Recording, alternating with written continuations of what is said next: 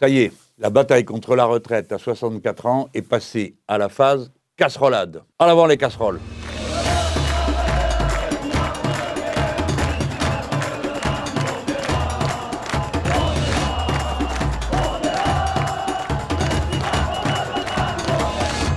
Partout où Macron passe, partout où passent ses ministres, les casseroles les accueillent, les suivent.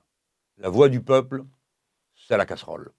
Comme il y a eu les gilets jaunes, il y a les casserolades. Alors, il se donne le ridicule de vouloir l'interdire. Parfois, dans un département entier, juste parce que Madame la Première ministre prévoit d'aller quelque part. Ailleurs, c'est dans une ville, ailleurs, c'est sur une place, et toujours avec un motif qui n'est même pas légal, la lutte contre le terrorisme.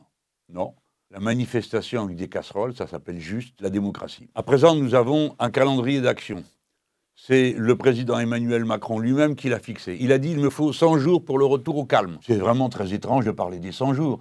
Les 100 jours dans l'histoire de France, c'est le retour de Napoléon et ça se termine par la défaite de Waterloo. Et puis, ça nous amène au 14 juillet, d'après le calendrier de M. Macron. Je trouve étrange l'idée de fixer comme date pour se calmer l'anniversaire de la Révolution contre la monarchie et l'Ancien Régime.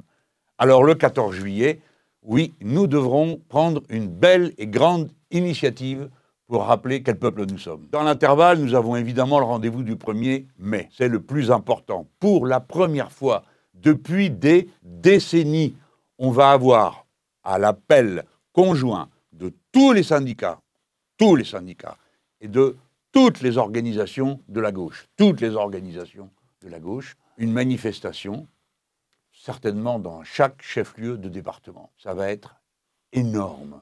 Faites ce qu'il faut pour que ce soit énorme.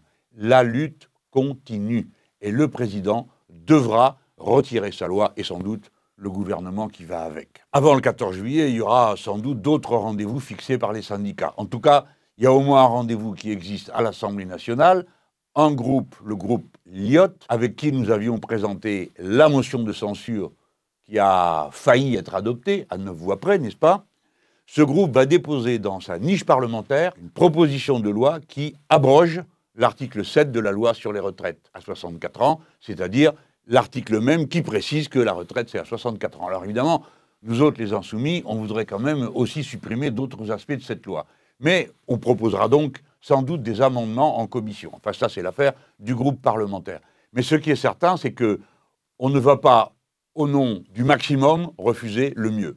Et donc, les parlementaires insoumis vont très sans doute signer la proposition de loi et évidemment, et dans tous les cas, voter pour qu'elle soit adoptée et faire tomber la loi si cela est possible. On va voir, on va voir si euh, tout le monde fait son devoir dans cette affaire. On va voir qui va voter et qui ne va pas voter. En tout cas, vous pouvez vous en mêler dès maintenant en faisant campagne là où vous êtes, auprès des députés dont vous pensez qu'ils peuvent voter ou, à force de leur en parler, les amener à comprendre pourquoi il faut voter pour cette loi, de manière à ce que la réforme des retraites à 64 ans soit éliminée avant que n'arrive l'été. Oui, ça serait vraiment très bien, parce que personne n'a de plaisir à faire durer et durer et durer encore un conflit, parce qu'il faut bien que le président comprenne que les Français ne céderont pas. Et que s'ils croient s'être débarrassés d'eux, ils se trompent.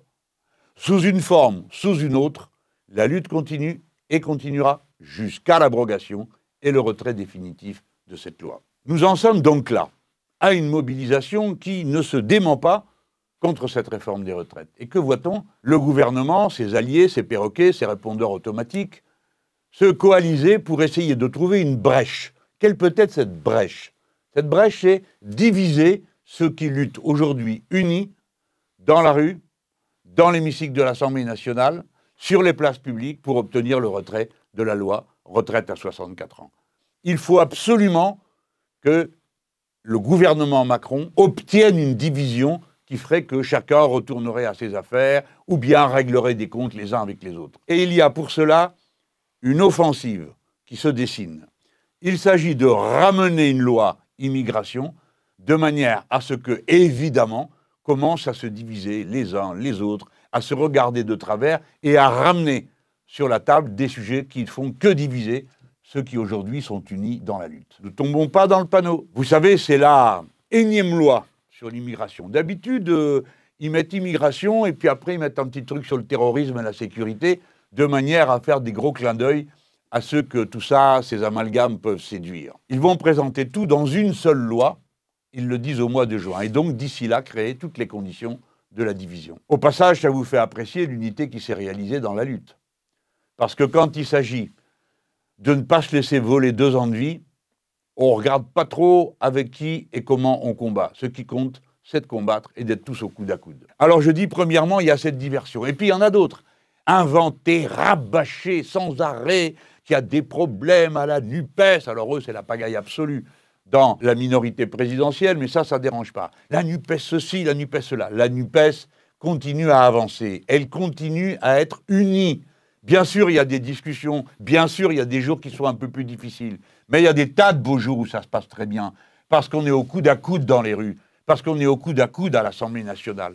Et puis parce que, je l'espère, on continue à discuter de manière à ce qu'aux prochaines élections européennes, eh bien, la NUPES confirme qu'elle existe et qu'elle pourra ensuite passer aux autres étapes. Et qu'aux élections européennes, elle puisse arriver en tête de toutes les listes, de manière à ce qu'on voit de quel côté le pays veut aller. Voilà ce qui est important. Alors, cette NUPES, elle travaille. Elle va se réunir au sommet le 2 mai.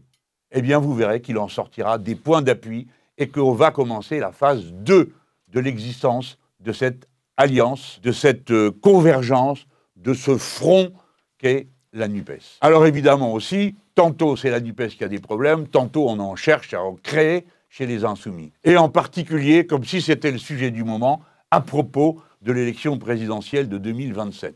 Que cela soit bien entendu.